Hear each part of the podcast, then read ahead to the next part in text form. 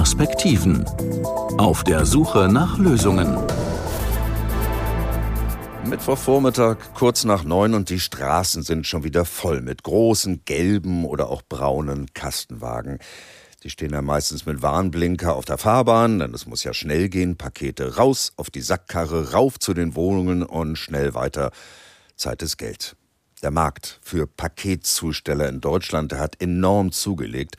Schon im ersten Corona-Jahr 2020, da stieg das Volumen aller Sendungen um knapp 11 Prozent.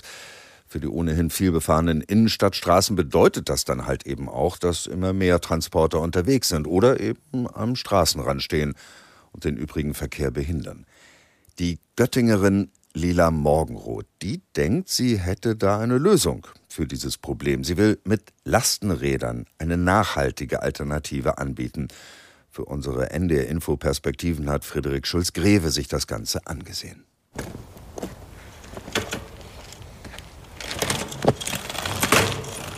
Andreas Göring will lieber mit dem Fahrrad als mit dem Auto unterwegs sein. Vor sechs Jahren sah das aber noch anders aus. Als Außendienstler fuhr er über 5000 Kilometer pro Monat, angetrieben durch einen Verbrennungsmotor. Damit wollte er dann aufhören. Ja, und so bin ich als Quereinsteiger auf die Idee gekommen, doch etwas mit einem Lastenrad zu machen. Und eine Gemüsekooperation hier in Lüneburg, die sich gerade gegründet hatte, benötigte jemanden, der mit einem Lastenfahrrad emissionsarm oder emissionsfrei das produzierte und geerntete Gemüse zu den Abholorten schafft. Und das war der Start für mein großes Lastenfahrrad, in das hinten eine ganze Europalette hineinpasst. Lara Lü, Lastenrad Lüneburg, nennt sich sein Ein-Mann-Unternehmen. Ob das Buch, die Spielwaren vom Einzelhandel in der Innenstadt oder Medikamente aus der Apotheke. Andreas Göring liefert alles am gleichen Tag. Ergänzt wird sein Angebot durch den Heidlöper. Dieser hat sich vor allem auf Post- und Presseerzeugnisse spezialisiert. Geschäftsführer Thomas Gräble und seine Mitarbeiter kümmern sich mit insgesamt 21 Lastenrädern und weiteren Elektrofahrzeugen um die Innenstadtlogistik für den nächsten Tag.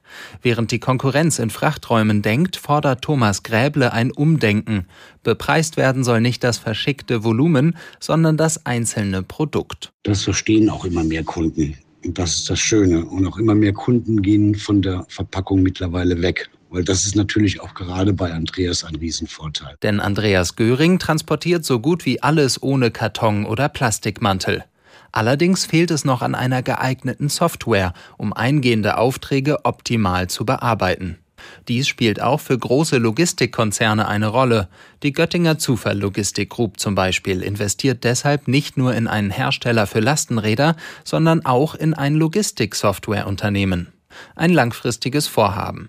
Denn aktuell sei die Lastenradlogistik noch nicht wettbewerbsfähig, findet Zufall Innovation Scout Mark Henkel. Wenn wir aber an eine Zukunft denken, die wirklich ähm, nachhaltig ist, die die Umwelt und den Menschen in den Vordergrund stellt und nicht einfach nur das Geld, was man verdient, dann glaube ich, wird es ein sehr, sehr wettbewerbsfähiges, äh, sehr wettbewerbsfähiger Ladungsträger werden ähm, der auch wirklich im Zweimann-Handling, da gibt es ja auch was aus Kassel, äh, auch eine Waschmaschine zustellen kann. Eine wichtige Rolle spiele dabei die Regionalität und sogenannte Micro-Hubs.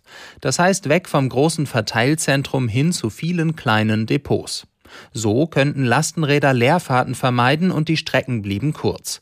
Um die Lastenradlogistik wettbewerbsfähig zu machen, braucht es deshalb Vorreiter wie die beiden Lüneburger Unternehmer. Also ich glaube, ohne so Pilotprojekte wie ähm, würde die Szene gar nicht so weit vorangehen. Also da sind Leute dahinter, die das vor allen Dingen auch erstmal nicht machen, um Geld damit zu verdienen, sondern erstmal das machen, um einen Unterschied zu machen und auch ein Proof of Concept äh, hinterlegen. Und das sind Wegbereiter. Ja? Ohne diese Menschen würde diese ganze Branche ähm, noch weiter hinten sein. Pionier Andreas Göring ist Idealist, sagt er. Das müsse er auch sein, denn steigende Kosten für Ersatzteile wie Bremsscheiben verringern auch seine Gewinnmarge.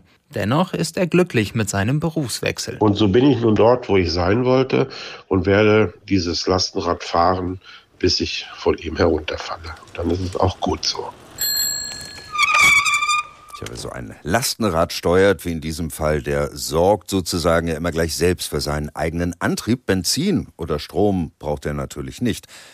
Die anderen aber schon. Und da wird eine Frage immer drängender. 2035 soll es ja soweit sein. Dann werden wohl nach den Plänen der EU auf Europas Straßen nur noch Neuwagen unterwegs sein, die kein CO2 mehr ausstoßen. Das heißt vor allem freie Fahrt für saubere Elektroautos, während Benziner und Diesel endgültig ausgebremst werden. Ist diese Umstellung auf klimaneutrale Fahrzeuge wirklich so schnell zu schaffen?